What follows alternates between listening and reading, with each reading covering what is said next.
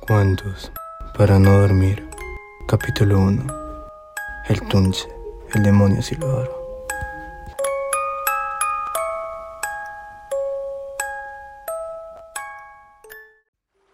Era el 18 de agosto del 2019. Una noche con una intensa lluvia y neblina.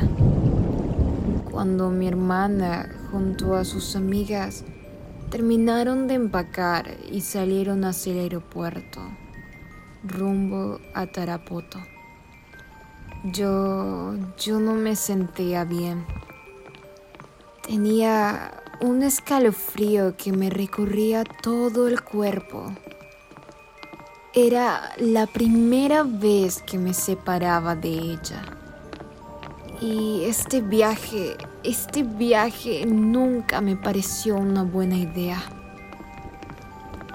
Cuando abordó el avión, finalmente comprendí.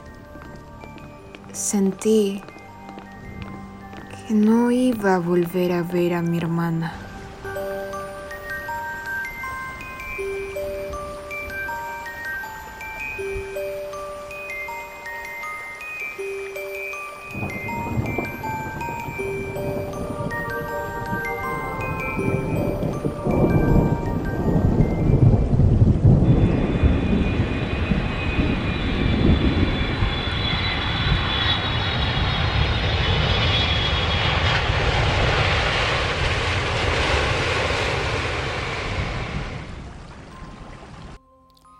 María llegó al hotel en Tarapoto y me mensajeó.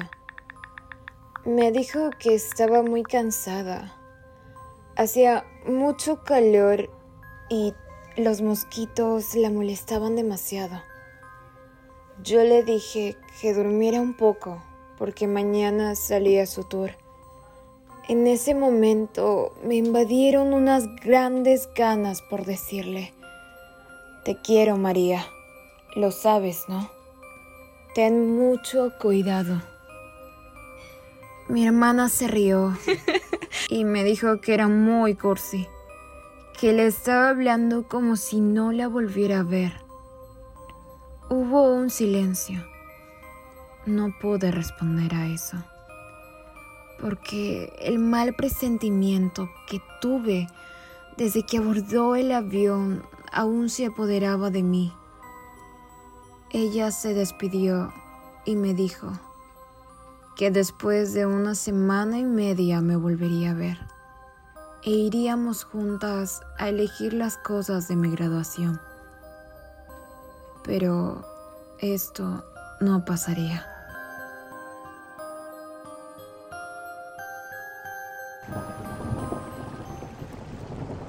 Al día siguiente me desperté y mi hermana me había dejado un mensaje muy temprano que decía que estaba saliendo al tour y que me mandaría fotos cuando tuviera señal.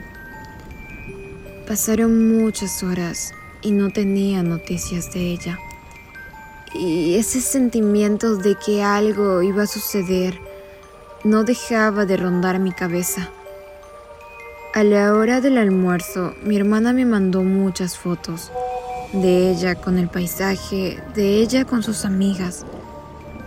Decía que el tour era hermoso, pero muy intenso. Por eso estaba agotada. Me envió un audio riéndose y diciendo que su físico no era bueno, que iba a descansar un poco en una roca que encontró en el camino. No le respondí. Mi madre me dijo que debía de terminar de comer si quería hablar con María. Cuando cogí el teléfono y comencé a textearle, mis mensajes ya no le llegaban. Aún así, le seguí escribiendo, diciéndole que no se separe del grupo, que procure quedarse junto a él y que ni bien tuviera señal me respondiera. Pasaron 30 minutos y nada. Decidí llamarla, pero no había señal. No entraban las llamadas, el teléfono salía desconectado. Me asusté. Mi cuerpo se heló por completo. Sentí que mi corazón se iba a salir de mi pecho. Quería llorar, quería llorar de miedo. Corrí hacia mi mamá y le dije, Mamá, mamá, María no contesta. Mi mamá me dijo que me tranquilizase, que debía de estar con sus amigas y que no la fastidiase. Me enojé. Me enojé demasiado con ella. Corrí hacia mi habitación y cerré la puerta. Ahí cerré mis ojos y pensé en lo que dijo mi mamá. Que su celular quizás cayó y que estaría con sus amigas. Que una vez que llegara al hotel me iba a llamar. Pero nunca me llamó.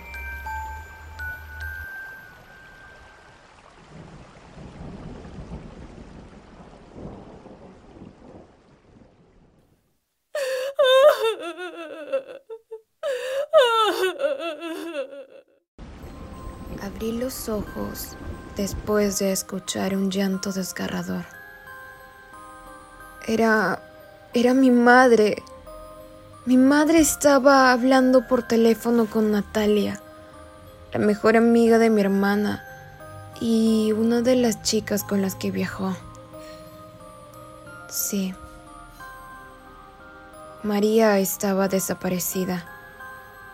Nunca volvió al hotel y nunca recibió ninguno de mis mensajes, porque su celular lo encontraron al costado de la roca donde me dijo que iba a descansar.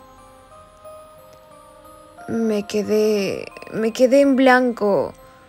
No sabía qué pensar. Sentí como si aún siguiera dormida, como si esto fuera una pesadilla. No sabía que era cierto. Pero pasaron los días y mi hermana aún no aparecía. Es así que mi madre y yo decidimos viajar.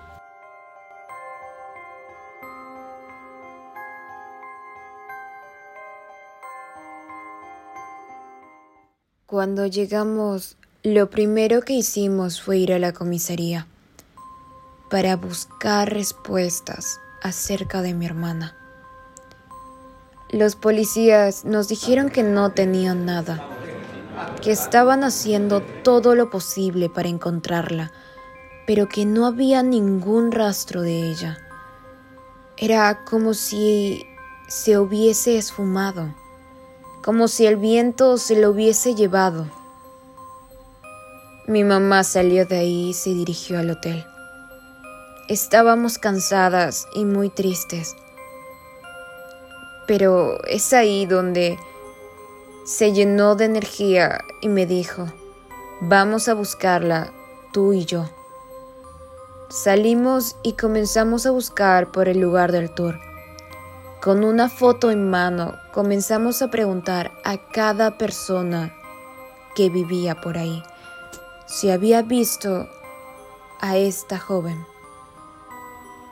Nadie nos dijo que sí.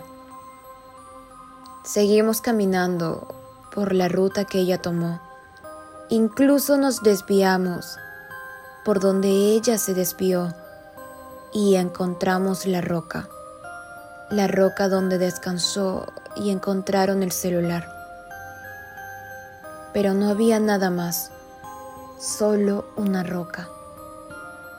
Es ahí donde levanté mi mirada y comencé a ver salir humo. Le dije a mi mamá que teníamos que seguirlo. Algo me decía que tenía que seguirlo. Cuando llegué hasta donde el humo terminaba, encontré una cabaña. En esa cabaña vivía un anciano un anciano que estaba preparando una especie de ritual. Cuando me miró a los ojos fijamente, lo sabía. Sabía que él conocía a mi hermana. Su cara de asombro me lo dijo todo. La había visto. Le mostramos la foto, pero no bastó ni dos segundos para que él dijera, pobre niña. Yo le avisé. Le dije que no debía de hacer eso. Mi mamá le preguntó, asustada, qué fue lo que le dijo, qué fue lo que pasó. El anciano respondió, fue el tunche. El tunche se la llevó. Mi mamá me cogió del brazo y salió desesperada de la cabaña. No quería seguir oyendo lo que ese viejo decía. Pero para mí, el anciano sabía dónde estaba mi hermana. Tenía que yo seguir escuchando la historia. Es así que, ni bien llegamos al hotel, Esperé a que mi mamá se durmiera para salir. Y cuando estaba a punto de escabullirme, lo encontré sentado en la puerta. Me dijo, yo sé lo que le pasó a tu hermana. Me contó la historia del tunche. Me contó que es un ser que vaga por las noches oscuras de la selva como si fuera un alma en pena. Unos dicen que es un ave, otros que es un brujo y que goza aterrorizando a las personas. Sin embargo, no es malo ni bueno, solo que refleja las cosas que las personas quieren ver. Si se encuentra con una persona mala, el tunche le hará pagar, le hará sufrir un gran tormento. Pero si se encuentra con una persona buena, solo le recordará que tenga cuidado. Mi hermana, mi hermana se encontró con el tunche. pero no, no lo respetó. Se burló de él. No escuchó las advertencias del anciano y se siguió burlando.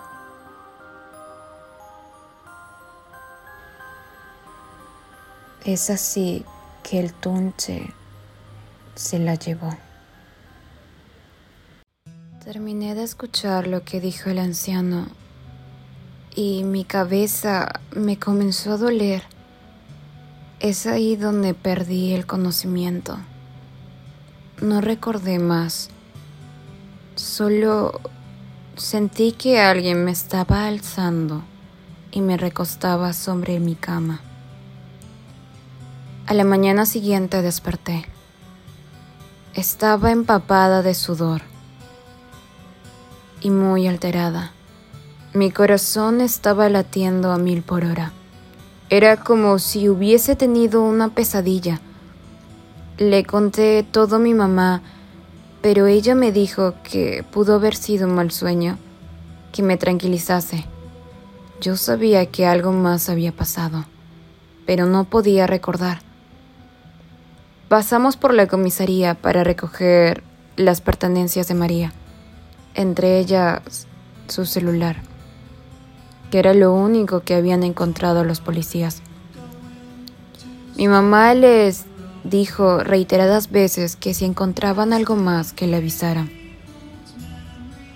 Pero yo ya sabía que eso no iba a suceder.